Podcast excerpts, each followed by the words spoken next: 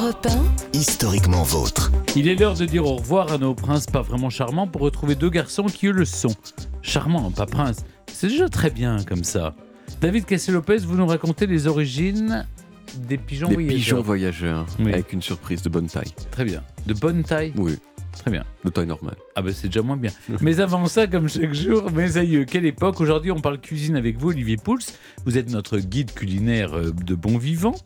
Euh, vous remontez le temps, ça s'est passé dans le passé, au 19e siècle. Hum. On va découvrir avec vous une surprenante invention qui est celle de la margarine. Ouais. Et d'ailleurs, rapide petit tour de table. Qui parmi vous mange de la margarine?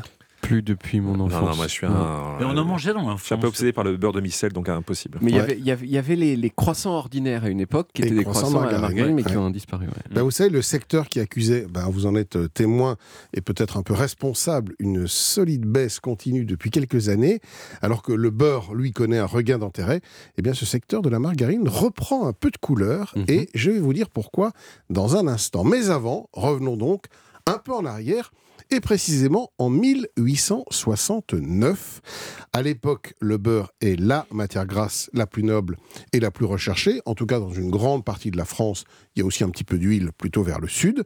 Mais ce beurre a plusieurs inconvénients. Il est rare et donc cher et ne se conserve pas longtemps puisque la pasteurisation n'a pas encore été inventée. Il perd donc assez rapidement ses qualités organoleptiques. Napoléon III, encore lui, lance un grand concours dans le but de trouver un substitut à ce beurre, essentiellement pour l'armée et pour les classes les plus populaires. Il lance donc ce concours qui est ouvert à tous ceux qui voudront bien y participer. C'est un pharmacien inventeur, un certain Hippolyte Mégette Mauriès, qui le remporte. Il se distingue avec une émulsion contenant de la graisse de bœuf, de l'eau et du lait. Un produit qu'il baptise margarine et dont il dépose le brevet en 1872. Bon, on imagine que pour lui, ça a été le début de la fortune. Eh bien hélas, non, pas du tout. Car le produit, en un premier temps, ne convainc pas. Les Français n'en veulent pas. Ils préfèrent le beurre et l'huile, et je pense qu'ils ont raison. Le brevet est donc revendu quelques années plus tard, en 1878, à deux industriels néerlandais, Peter Edouard Levert et Anton Jurgens, dit-on en Hollande, qui, eux, vont, comme on dirait, euh, se beurrer ou se margariner copieusement les tartines avec cette invention, puisqu'ils vont faire largement prospérer la recette. Quant à ce pauvre Hippolyte Mégette Mauriès, il décède quelques années plus tard, lui, dans le dénuement le plus total et l'indifférence générale. Quant à nos deux compères bataves, ils vont industrialiser le procédé, que l'on nomme aussi beurre à la vapeur. La fusion de la société familiale de Jurgens, la Firma, en 1927, avec trois de ses concurrents, va donner naissance à un consortium baptisé Margarine Unie, lui-même fondateur en 1930 de ce qui est encore aujourd'hui un des plus gros mastodontes de l'agroalimentaire, Unilever. Ah oui. La recette va aussi changer, Olivier. Oui, dès le début du XXe siècle, les progrès de la science permettent de se passer de la graisse de bœuf, produit devenu lui aussi trop rare et donc trop cher, place à des matières grasses végétales qui permettent de faire fortement baisser les coûts. Le principe de fabrication de la margarine est en fait assez simple. hein. La liquéfaction à chaud d'un corps gras végétal, son émulsification avec de l'eau, ensuite la solidification à froid et enfin son malaxage. On met le tout dans des boîtes et c'est parti.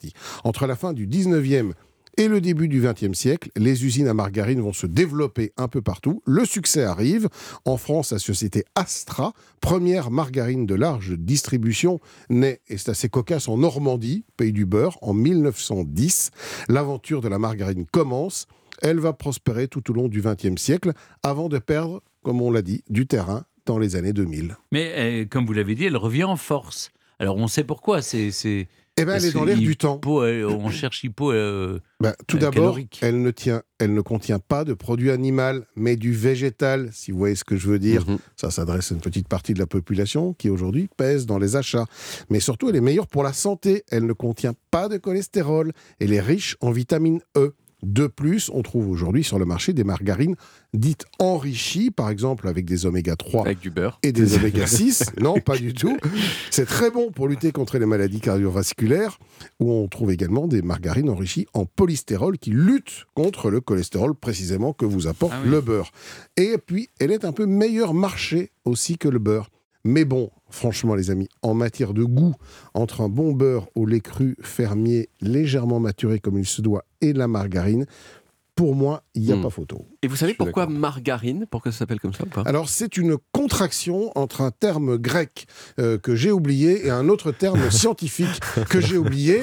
J'ai- failli vous la raconter, mais c'était un peu compliqué. Euh, mais c'est une contraction de deux mots, deux mots, un ouais. mot grec et, un, mot euh, scientifique. D'accord. Mes aïeux, quelle époque Merci beaucoup Olivier. Dans un instant, c'est le début de la fin, ou le début du tout court. On- avant de partir, on remonte aux origines avec David Cassel-Lopez et ses pigeons voyageurs, n'est-ce pas? Ouais. Et pour ça, on va monter sur la terrasse d'Europe 1. Ah, on remonte aussi dans les... Mais pourquoi on monte dans les Eh étages? ben, vous allez voir. Ah bon? Tous ensemble. Il fait pas trop froid?